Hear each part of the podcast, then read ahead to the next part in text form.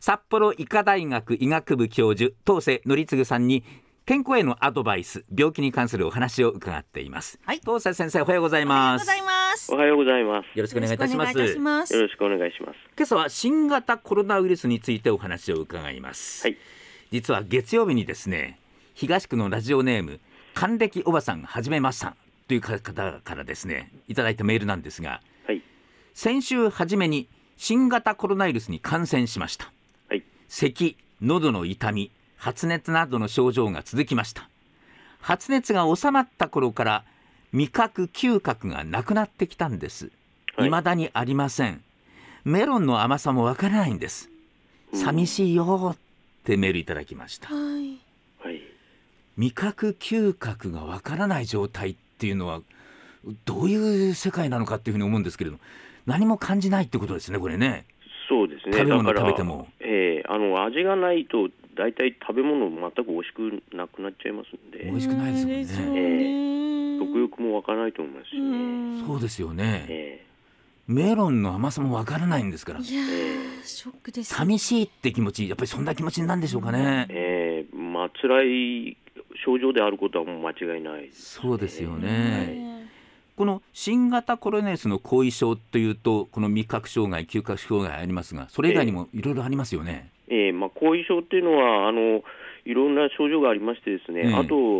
のあの精神症状っていうんですけども、はいはい。あのこう頭がぼやっとしてですね、うんあの記憶障害になったり、ええ集中力が低下したりですね、はいそれから眠れなくなったり、えあと、うつですね、うん抑うつになっちゃったり、えはいもうさまざまな症状が出てくるんですよね。えで、体もだるくなりますし、えあの筋肉筋肉痛になって痛くなってですね、えはいで関節も痛くなって、ええそういうのが全部ひっくるめて起きちゃうと、まあ、起き上がれなくなりますよね。そうですよね、ええでずーっとお仕事や学校を休み続けるなんていうことも起こってるんですね。うんまあ、それが抑うつにつながったりとかっていうことですものね、はい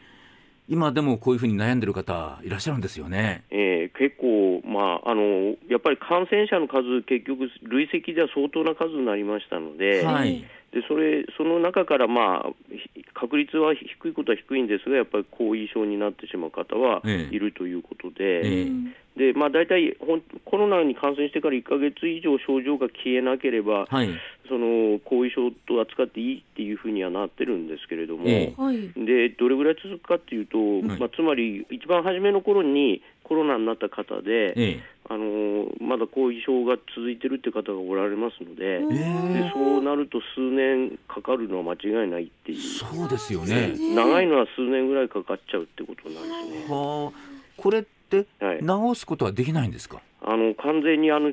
対症療法というか症状を和らげるあその治療はある程度あるんですけれども、ええはいそれを続けていくしかないんですね。うはあんじゃあ味覚嗅覚障害も治ええ療する方法はあるんですか、あのそれもあの特別なこれこれやったら効きますみたいな薬があるわけではありませんので、ええー、とこう症状あの様子を見ながらこう、うん他の、えー体体全体の調子を見ながらですね、うんうん治療を続けていくしかない、ああそうなんですかえどういうふうにすると良くなるとかっていうことはわからないんですー、かわからないですまだ。はあそういう話を聞くとますますえー沈んでしまいますね気持ちがいね。や、そうなんですよね。ですだから、まあ、あのそのコロナの後遺症の専門にやってる先生方がだんだん増えてきましたんで、えそういう先生方に十分相談されて、ええあのち辛抱強くですえね、え治療を続けていくしかないとは思そううんでですすけどね。ね。まあそのこういうふうにすると良くなったというようなそういう症例がこれいろいろ集まってきますから、ええそういうことでこう治療を続けていくということなんでしょうかそうね。そうですね、はい、その通りだと思います。はいあの道内では5類移行前に比べるとええ感染者の数2.7倍に増えている、はいはいはい2.7倍に増えてるんだそうですが、はいだからすでに第9波に入ってますよって話もあるんだそうですね。ええあのこの第何波っていうのどうかあの確実な定義っていうのはないんですけれども、ええはい。まあ、感染者が増えてきている、その波が来たっていう意味では、えもう確かに第9波なんだと思うんですけれど、え、はい、うんでほ今までのその第何波ってやつはですね、うんはい大抵その新たな変異株が出て、あーそれが拡大して、えええそれで、それによって大きな感染の波が起きるっていう形だったんですえね。はい。ただ今回は、え依然としてですね、あのその感染の変異株がそんな極端に変化したものでないまま続いてるんですよね。おお。でえまあ、いわゆるもうだいぶ前にお話あったと思うんですけど、はい XBB っていうタイプの,、はい。あのオミオミクロン株の一種なんですけども、ええそれそれがふ増えているとうんいうことが続いてるんですよおね。お。だからまあ一種、まあ、は波とは言ってるんですけど、一種ぶり返しみたいな感じもしないでもないんですけれども、ああ、そうか。ええぶり返しで波が大きくなるってこともありますね。ええそうえか、えそうなんですね。えで、そういう意味で言うと、えはい、あのお盆休みに入りますけれども、はいはい、このぶり返しがさらに大きくなるってことを考えなきゃいけないですね、これ。えーっとですね、で実際にあの感全体の感染動向、全国的なんで見てると、えまだ上昇傾向にあるんですけれども、はいはい一部なんですけども、ええあの減少に転じつつあるとあ都道府県があるんですよえね。で例えば沖縄とかですね、はいそこは実は北海道もどうもあピーク今がピ先週、今週ぐらいがピークみたいな、まあ、状況なんですよね。ほうだからもしかしたら今後、ええまあ、全国的なことも含めてですね、はいえっと、感染の波って必ず減少に転じますので、はい、えっと、いそろそろ減少に転じるのかもしれないで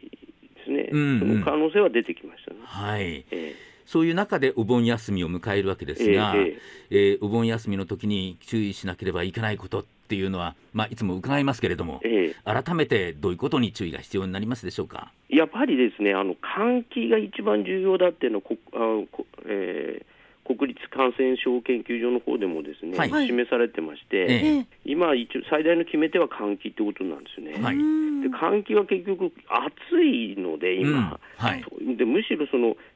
冷房とか効かせるために部屋閉め切っちゃったりするっていうのが。閉めまそうす。ですよねいうのがあって、それがまああのもちろんご家庭ならば問題はないわけですけれど、えええあのそのそういう施設とかですね、はい人人混みのところも結局冷房効かせてるっていうことになると、えはいうんその辺の換気がちょっといあれ問題なのかもしれないということはあるんですよね。あー夏特有ですね、それまたええね。ええええそうでですか実際、去年も一昨年も夏の今頃に感染波来てますので、あ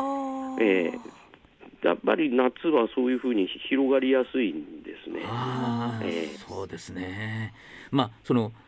時によってはマスクをすることがはい必はい要、そだとか、れでもちろんマスクとか手洗いはですね、ええはいあのやっていただきたいし、お年寄りと特に会うときにはマスクはぜひ使っていただきたいということですね。そうお盆はお年寄りに会う機会が増えますえかえら、増えますから、そうですねはい、うんはい、お年寄りに会う時はマスクを着用する、うんええそれから換気徹底的に注意するといううんそうですね、はこい、とになりますが、ええはい、それでまあ乗り越えていきましょうということになりますね。そうですねはいせっかく減少に転じてるんですからね、また増やしたくないですよ ね。その通りです、はい、はいねえ、で感染したら場合によっては後遺症があるかもしれないっていうことも考えるとええやっぱり改めてこう緊張して 思い向か迎えたいなというふうにそうですねええええ思いますね少し緊張さえって気をつけられた方がいいとは思ってますそうですね。はい、はい、ありがとうございましたありがとうございました。